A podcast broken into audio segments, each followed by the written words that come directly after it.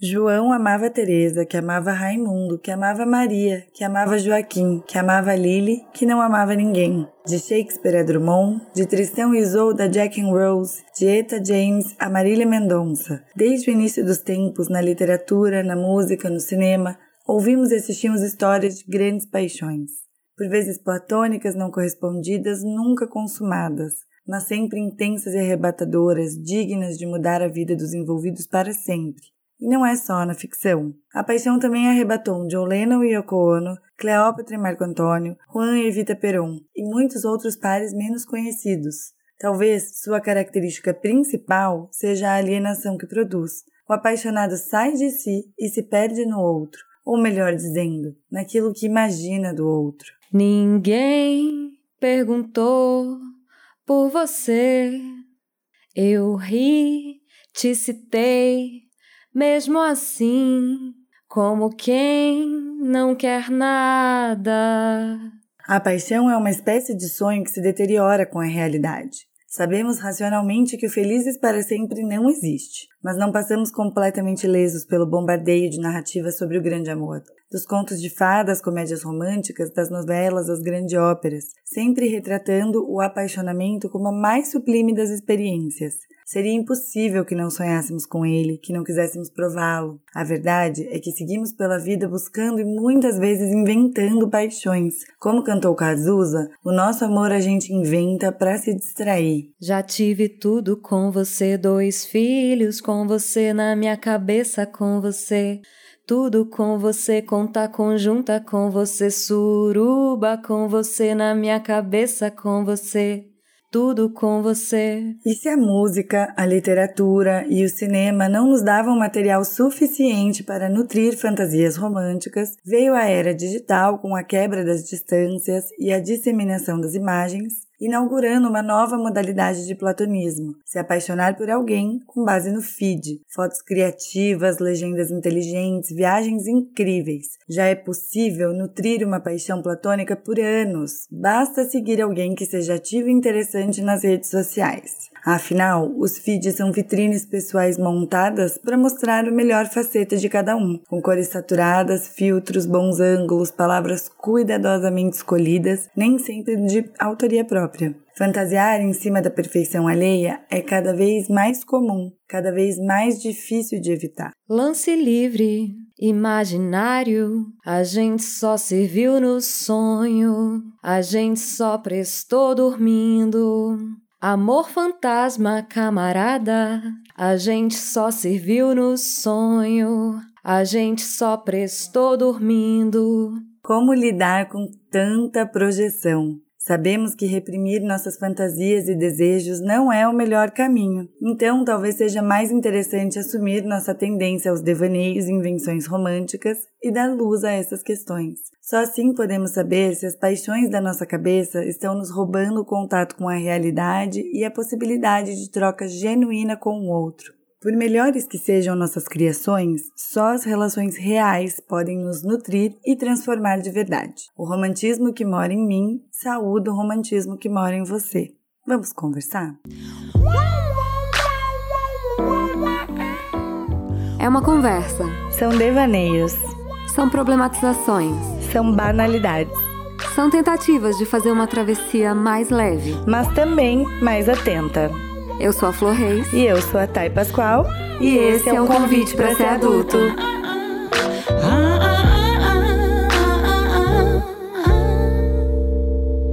Oi, gente! E aí, tudo certo com vocês? Então, antes da gente começar esse tema é, romântico de hoje, eu queria falar uma coisa rapidinho. Lembra que eu falei há dois episódios atrás, eu acho, do meu sonho da gente ter uma comunidade no Orkut do convite para ser adulto? Então, Orkut não tem mais, né? Como vocês já estão sabendo há alguns anos. Mas a gente descobriu que o que tem de mais próximo, assim, é um grupo no Telegram. O Telegram é um aplicativo de troca de mensagens instantâneas, acho que todo mundo deve conhecer e ele é uma boa ferramenta para grupos que funcionam como painéis de discussão, assim. Então a gente decidiu fazer um grupo lá. Vocês podem acessar esse grupo pelo link da nossa bio no Instagram. Se você ainda não nos segue no Instagram, por favor, vá lá no arroba convite para ser adulto. E lá na bio do nosso Instagram você vai ter um link, você acessa o link e entra no nosso grupo, onde a gente vai continuar as conversas que a gente tem aqui no episódio. A gente quer saber o que, que vocês acharam, qual parte que bateu mais para vocês, o que que despertou em vocês. Como a gente está dizendo há alguns dias já, a gente tem uma, uma comunidade muito legal se formando, assim, de discussões e de conversas em torno dos debates que a gente levanta aqui nos episódios. Então, vamos continuar essa conversa. Vamos lá com a gente bater papo na nossa comunidade, no nosso grupo. Mas então, vamos lá para o tema de hoje, gente. Fantasias românticas e amores platônicos. Quem nunca? Eu sempre. Eu tenho lua em peixes, eu fantasio muito, eu tive muitos anos de especialização em amores platônicos. Inclusive, se você tem peixes fortes no seu mapa astral, você sabe do que eu tô falando. Peixes em mim saúda o peixes que vivem em você. Eu sempre fui muito ligada a narrativas românticas, como todos somos, né? É, muito ligados a histórias românticas. E eu já já escrevi muito sobre isso nos áureos tempos dos blogs, né, amiga? Ah, Sim, a gente tinha blog, né? Eu e a Flor, nós tínhamos aqueles blogs na época da faculdade que a gente postava nossos textos de forma anônima, assim, a gente não se identificava. E aí eram uns textos, assim, de amor e paixão, para umas pessoas que a gente conhecia brevemente, ficava uma vez, às vezes, a pessoa saía de cena e daí entrava, assim, a nossa fantasia, sabe? E a gente uhum. tinha uma capacidade de inventar pessoas incríveis. Nossa, as pessoas, nossa, elas cabiam as pessoas certinho. da nossa cabeça eram incríveis. Elas eram assim, nossa, elas cabiam certinho no nosso sonho. A gente tinha uma capacidade de idealização, assim, que era algo louvável. Porque foi realmente nessa época que a gente atestou nossa capacidade de criar personagens, sabe? Foi ali que a gente se validou como criadoras de ficção, porque não, as nossas paixões, elas não tinham nenhuma obrigação de estar conectada com a realidade. Exatamente, desconexão total com a realidade. Eu acho que a coisa melhora um pouco com a idade, assim. Eu me lembro que logo que eu me mudei para Curitiba, aos 19 anos por aí, costumo brincar que os meus planetas em Virgem não gostaram daquela mudança, acharam que aquilo foi muito brusco, decidiram que eles não tinham condições de se mudar para Curitiba naquele momento, que eles iam ficar em Minas Gerais. E só veio para Curitiba a minha lua em peixes. E o que que ela fez? Ela se apaixonou loucamente por pessoas completamente desconhecidas por aquele ano inteiro. Eu pego a minha agenda daquele ano e tem declaração de amor atrás de declaração de amor para pessoas que eu não tenho ideia de quem são. Assim, eu não tenho a menor ideia. Eu leio aquilo, eu falo, gente, mas que esse texto até que ficou bom, né, menina? Não, mas quem que era esse cara, pelo amor de Deus? Eu não consigo me lembrar. Eu realmente não consigo me lembrar, mas o sentimento era lindo. Tá ali descrito nas palavras. Sentimento verdadeiro. Sentimento era verdadeiro. Não se sabe para quem. Não, mas isso aqui que a gente tá falando, né, do, do, nosso modo de operar, assim, eu acho que é muito comum as pessoas. Eu vejo algumas pessoas, inclusive, é, numa fase de idade muito madura e vivendo paixões muito inventadas, coisas que não são muito conectadas com a realidade. O nosso inconsciente foi muito bombardeado com essas histórias de amor, né? E eu sou assim, sagitariana,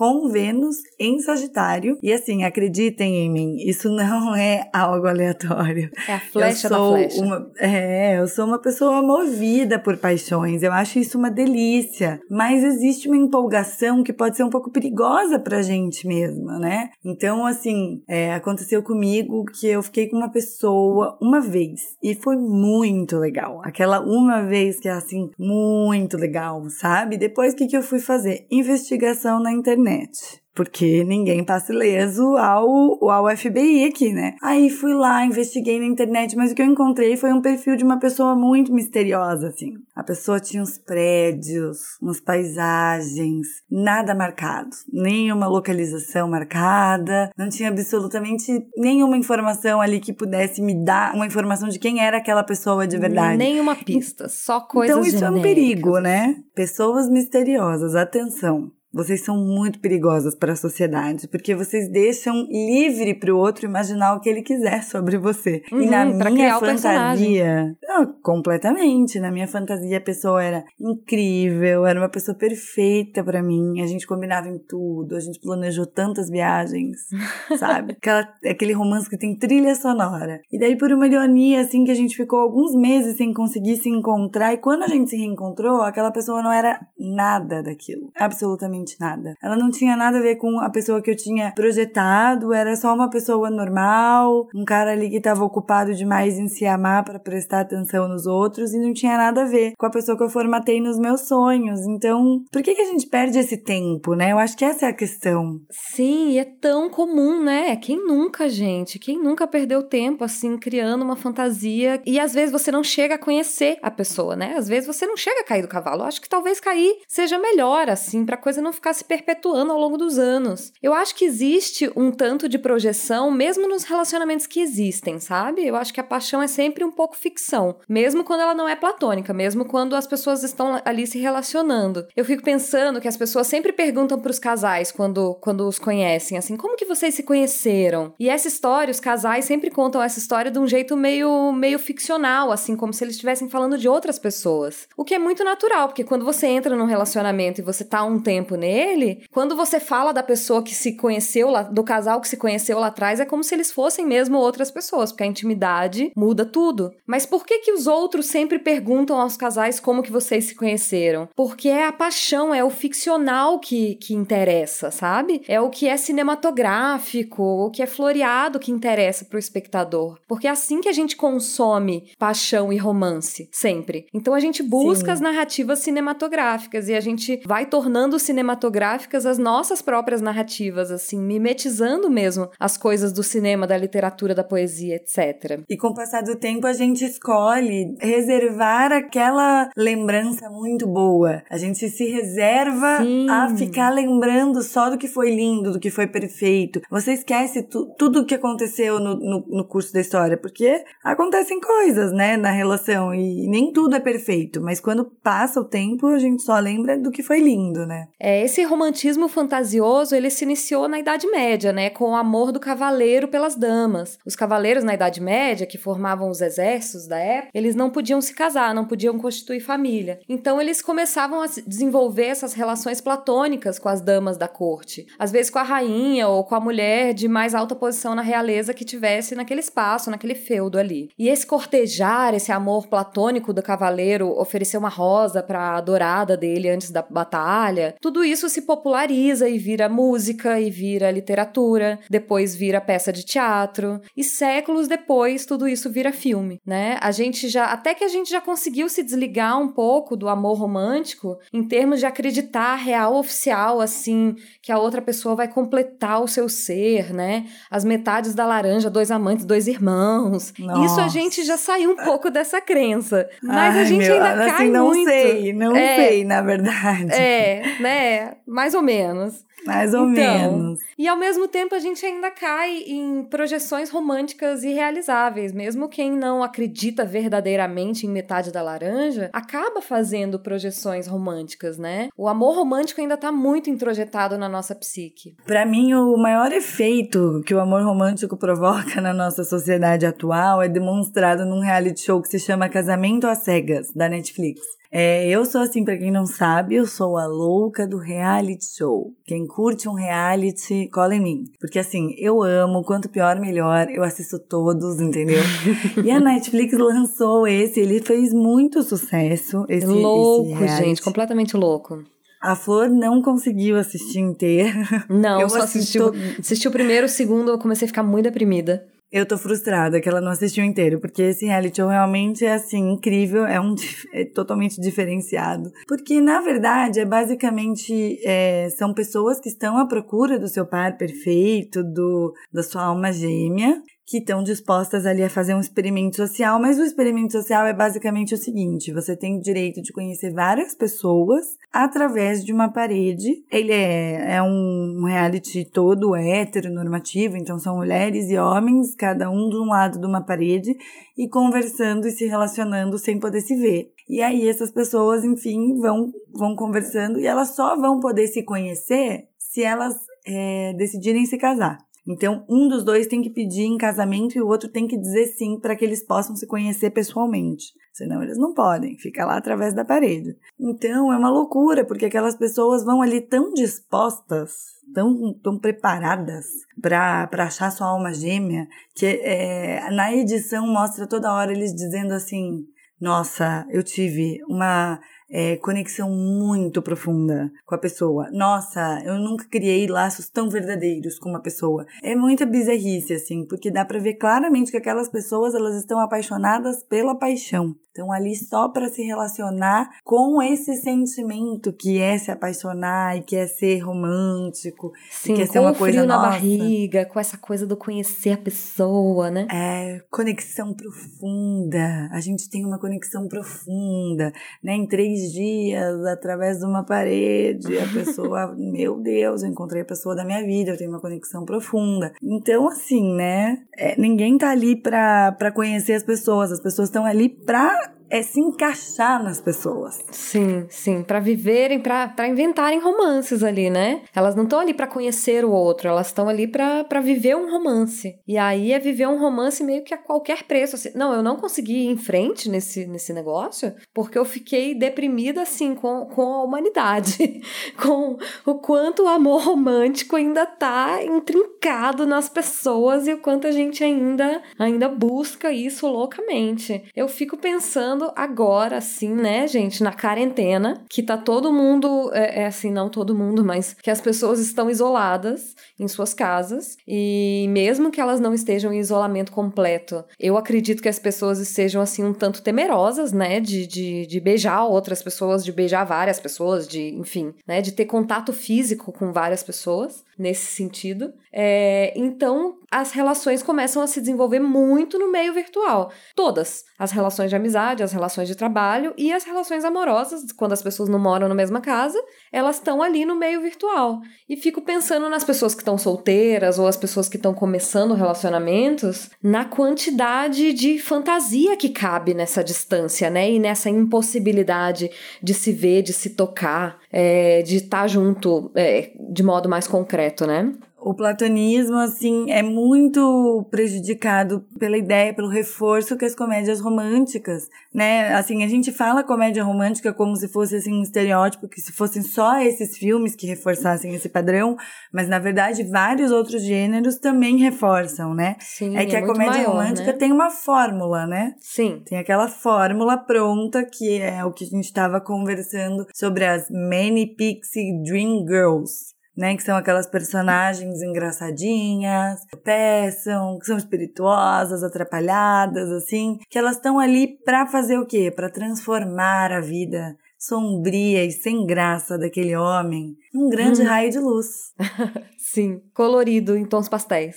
Sim, e são personagens que existem só pra fazer isso. E aí esse padrão vai se repetindo tantas vezes no cinema, tantas vezes, que a gente quer fazer o quê? Reproduzir isso na vida real. É, a gente começa a copiar esses comportamentos, né? A fazer coisas que a gente viu em filme, ou a pensar em coisas, viver uma coisa e se lembrar daquela cena, daquele filme. A gente claramente moldado por essas narrativas, assim. É, eu acho que em alguma medida a gente tá sempre se relacionando com as nossas fantasias, é inevitável. É, um dia desses eu tava conversando com uma pessoa próxima, que eu não vou dizer quem é pra não expor a figura, mas ela tava vivendo um momento, né, como quem não está, de muita carência. E se envolvendo com pessoas é, muito rapidamente, pessoas que não necessariamente eram essa maravilha toda, assim. E aí eu disse pra ela. é, uma metáfora que eu já tinha usado pra mim mesma. Ela falou, e quando eu disse, ela falou: "Nossa, essa metáfora é ótima". Eu falei: "É porque eu já eu já elaborei ela em torno das minhas próprias neuroses, que era, é, sabe esses painéis que a gente vê às vezes em restaurante, enfim, esses painéis de madeira pintados com um cenário e um corpinho e buracos no lugar de, de botar a cabeça e que a gente encaixa a cabeça pra tirar foto?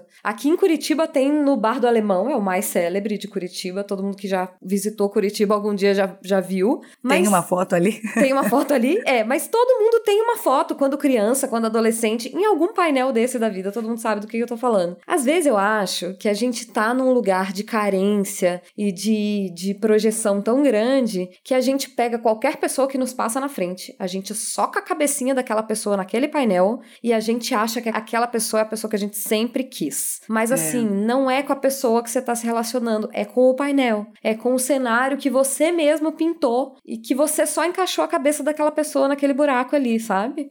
Sim, é, é que a gente fica projetando em cima dessas ideias, dessas figuras, né, clássicas e tal, de que você vai encontrar uma pessoa que vai ser romântico, ou você vai encontrar uma pessoa que não tem nada a ver com você, né? Porque acontece isso.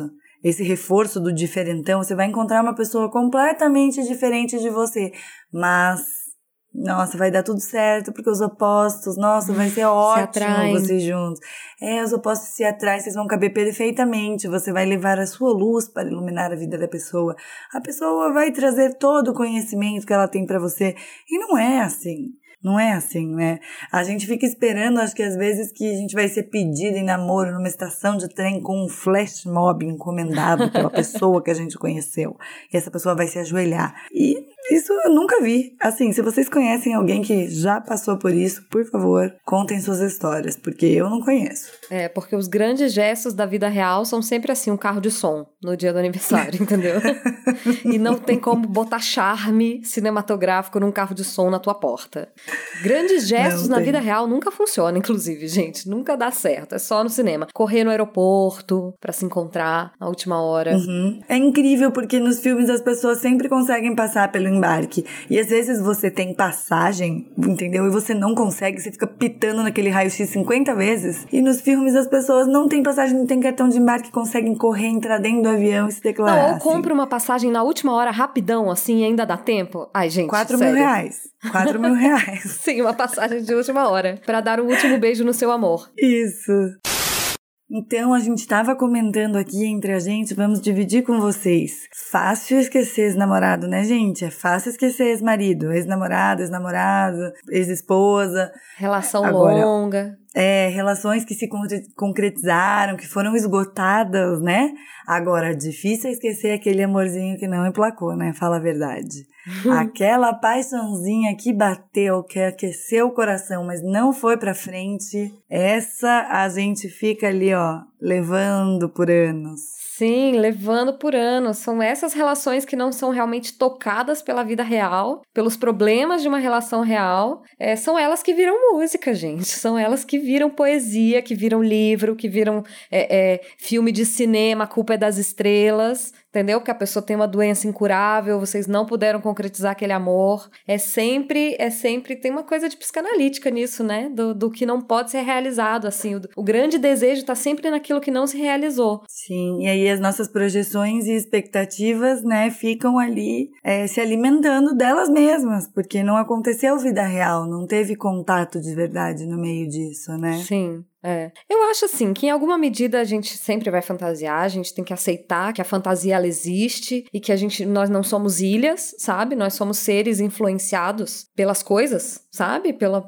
por todas essas referências que a gente disse, pelas relações em volta da gente, pelas outras pessoas que também são românticas né? E que eu acho que a gente tem que admitir o direito que a gente tem a uma certa dose de fantasia e de apaixonamento, assim. A gente tem o direito de fantasiar um pouco, ainda que a gente esteja dentro de um, de um outro relacionamento. Eu, eu já tive um relacionamento longo em que a pessoa, a pessoa com que eu me relacionava era tão ciumenta, gente, que eu não podia ter crush em pessoas da televisão. Eu não podia, assim, não podia ser apaixonadinha pelo Rodrigo Hilbert, por exemplo. Gente. Nossa, sem condições. Sem condições, entendeu? Pelo amor de não Deus. Não poder se apaixonar pelo Jon Snow, gente. né? É pra, pra que, que os personagens servem? Pra gente se apaixonar por eles. Sim. Pra que, que os artistas servem? Pra gente se apaixonar por eles. E você, eu acho que assim, repressão nunca acredito que seja solução para nada. Então você reprimir as suas fantasias ou a fantasia do teu par ou da pessoa que tá contigo, eu acho que é receita pro fracasso, assim, total. Mas, embora a gente tenha que admitir que uma dose de, de fantasia e de projeção é inevitável, talvez até necessária, né, pra gente dar conta da realidade nua e crua, a gente tem que tomar muito cuidado para não deixar de se relacionar com a realidade, né? Para não se perder nas próprias projeções. Sim, eu acho que a gente precisa dar mais valor para as coisas que são concretas, pegar um pouco dessa energia que a gente acaba dispersando, a gente dispersa muita energia, sonhando Sim. e idealizando uma pessoa que ela não existe, e daí a gente projeta isso em uma pessoa que não merece, porque aquela pessoa não é a mesma da nossa imaginação. Então vamos pegar essa energia que a gente está jogando e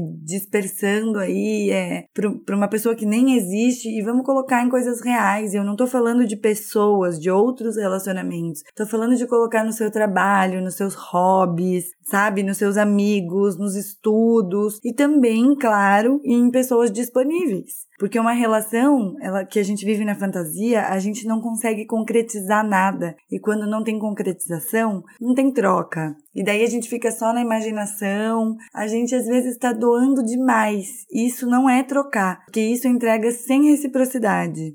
Sim, exatamente. Eu acho que quando a gente começa a se relacionar demais com a fantasia, com a projeção, qualquer migalha que você receba, qualquer migalha que a pessoa receba, é, e isso vale tanto para crushes quanto para relações verdadeiras, vai parecer uma grande coisa. Qualquer pequena atenção, qualquer coisinha banal vai ficar travestida de sentido porque você tá vivendo, você tá se relacionando com a tua fantasia e não com a pessoa que tá ali do outro lado, né? Por exemplo, gente, ele não fala comigo há duas semanas, mas ele vê todos os meus stories stories. Gente. Nossa, isso essa não é cilada. Se, essa é cilada. Isso não é prova de amor, isso não é nem prova de interesse, gente. Não era amor, era algoritmo. Como diria Já Marcela dizia Ceribelli. Marcela Ceribelli. Não era amor, era algoritmo, entendeu? É, não significa. Se a pessoa não tá falando com você diretamente, se a pessoa não tá se relacionando com você de modo direto, pula fora. Ainda mais porque por mensagem, por escrito, a coisa mais fácil é criar narrativa, né? É, eu acho que é, que é isso.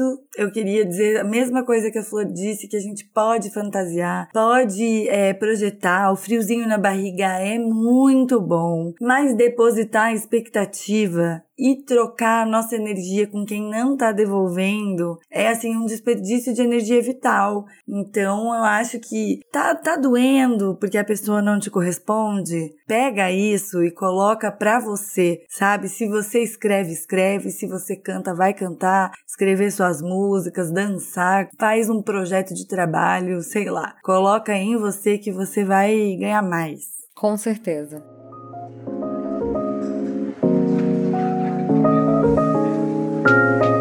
Thank you. E vamos para as nossas indicações com o tema de hoje. É, eu tenho um livro para indicar que é um livro bem antigo, é, dos anos 70, 80, mas que é teoria sobre enamoramento, sobre essa paixão. E, e o autor é um sociólogo italiano que ele faz uma conexão entre a paixão e os movimentos, os movimentos coletivos, assim, como as revoluções ou como as seitas religiosas. E ele diz que a raiz do sentimento é, é muito parecida. Assim, o livro se chama Enamoramento e Amor, do Francesco Alberoni para contrabalancear aí um livro teórico de um sociólogo, tem uma comédia romântica, que não é uma comédia romântica, né? É uma sátira às comédias românticas, que acaba sendo mais ou menos comédia romântica. O nome dele é Mega Romântico. É um filme, é da Netflix? Não sei, mas está na Netflix com a tá. Rebel Wilson. É maravilhoso. É aquela fórmula maravilhosa do cinema que a pessoa bate a cabeça e acorda numa outra realidade. Ela bate a cabeça e ela acorda numa comédia romântica. E é, é muito, muito engraçado. É, é, é, e aí você vê, quando você vê a fórmula da comédia romântica, assim, desenhadinha e satirizada, é muito engraçado, né? Tem um refinamento no, nesse humor, assim, né? De ficar um, uma comédia romântica dentro de uma crítica da comédia romântica. Sim, assim. é, é muito legal.